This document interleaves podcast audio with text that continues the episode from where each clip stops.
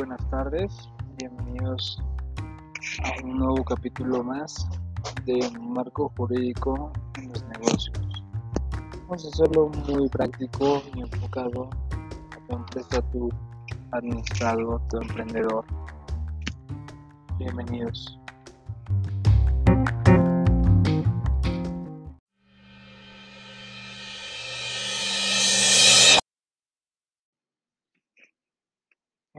Esta primera unidad hablaremos de qué es una empresa y su clasificación, así como dar la- las funciones que tiene esta, el, cómo se va a componer a través de un impuesto, quién la rige, eh, qué artículos y cómo vamos a darla de alta ante el, el SAT.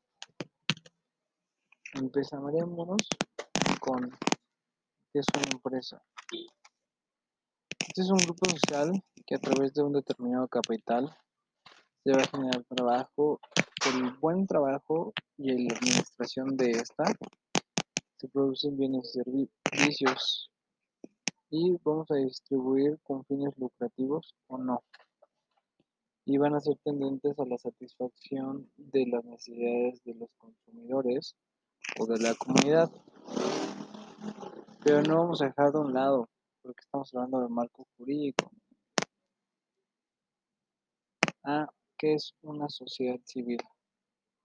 Estas son aquellas que aportan un tipo de asesoría o servicio que obtienen un capital o una remuneración. En este caso le llamamos honorarios.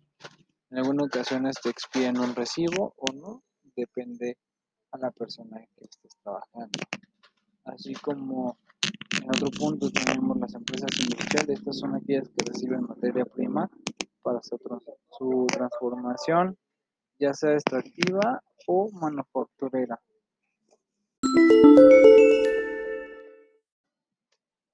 Muy bien, empezando, eh, terminando con las últimas dos tipos de empresas, tenemos la comercial, estas son la venta de intermediarios entre productor y consumidor. Tenemos tres eh, puntos aquí, o tres tipos de empresarios, el mayorista, el minorista y el comisionista. El mayorista, este distribuye el producto directo al, al consumidor. Estas son ventas a grandes escalas, a diferencia del minorista, que sus ventas son muy pequeñas. En ocasiones viene del mayorista o viene de un eh, comisionista su venta. El comisionista, este vende la mercancía y lo que obtiene él de ganancia es abajo a base de una consignación del producto y la ganancia es muy pequeña o su margen de ganancia ya que es, es por, como su nombre le dice, por comisión. Y tenemos por último la empresa de servicio. Esto brinda un servicio a la comunidad. Esos son, estos servicios pueden, son intangibles eh, para los clientes y satisfagan eh, una necesidad puntual. Que por ejemplo, aquí puede ser lo que es eh, el gas, el agua, la luz o vinculados a sectores de turismo en ocasiones.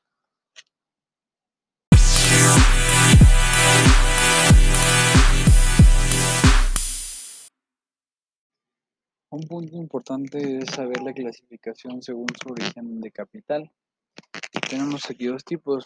El primero es empresa pública. Las empresas públicas, el capital pertenece al Estado y esta es su, finalidad de ellos es satisfacer necesidades de carácter social.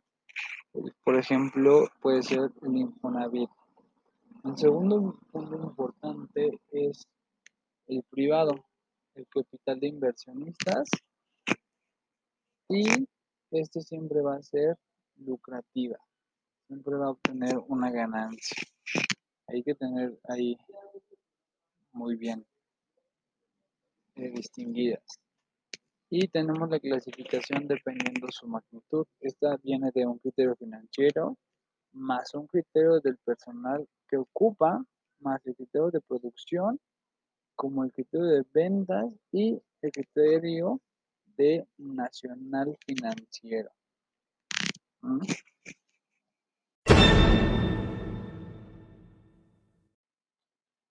Una parte importante que se dedica el departamento jurídica dentro de una empresa o un tema muy importante es el compliance, que es o la responsable de, cumplimiento. Estas son encargadas de velar por el cumplimiento de la empresa. Estos identifican, clasifican los riesgos legales a los que se enfrenta el establecimiento o la organización. Establece mecanismos de prevención, gestión, control y reacción, así como la supervisión. Pero hay que tomar muy en cuenta que no solo son temas legales, sino también puede ser compromiso con los clientes, los proveedores, códigos éticos de la empresa, política interna, entre otras. Siete funciones importantes del compliance es la revisión de cambios de normatividad, el filtro de prevenir los riesgos, información acerca de la posibilidad de riesgos o incumplimiento de ellos, identificar la regulación eh, que afecta, captar y divulgarla eh, y comunicar todo lo que se haga respecto dentro de una organización, implementar el control de riesgos en los incidentes que pasan dentro de, de esta y prevenirlos y los procedimientos y procesos como regulación eh, pertinentes para ello. Esas son las siete funciones principales que van a regir dentro del departamento jurídico. Les vuelvo a repetir, no siempre o no va a ser a base de todo lo de leyes.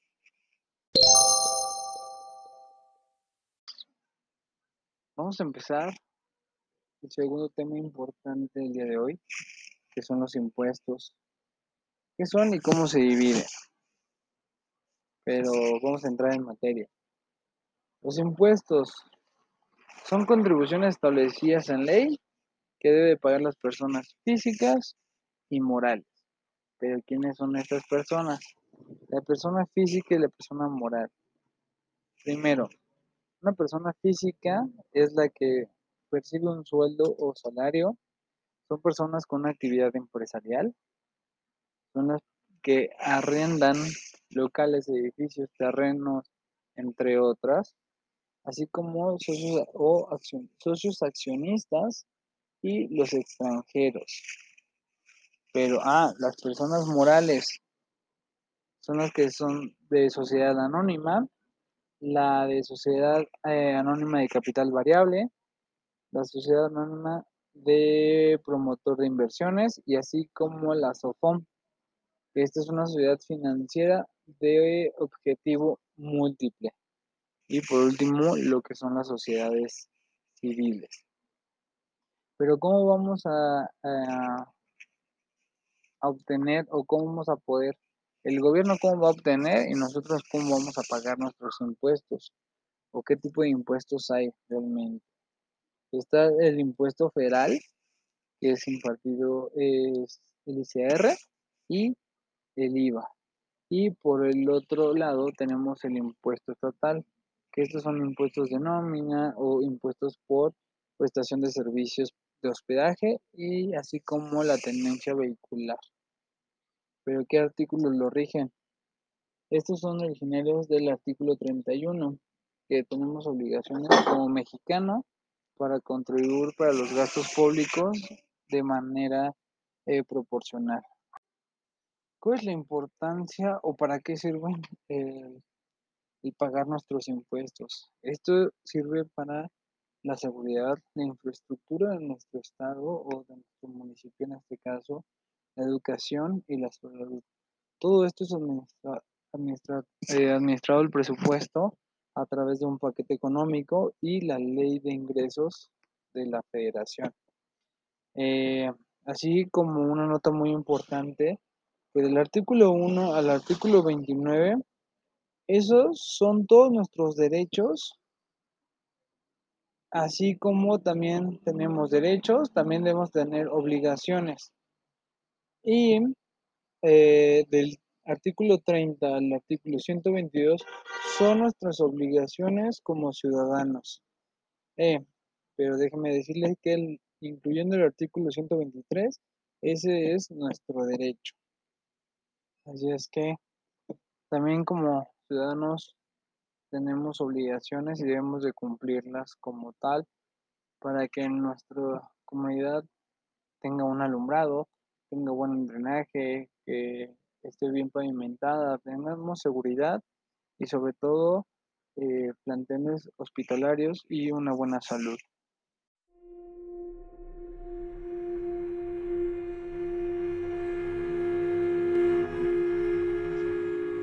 Muchas gracias por escuchar este nuevo episodio del Marco Jurídico. Muy buena tarde, nos vemos la próxima.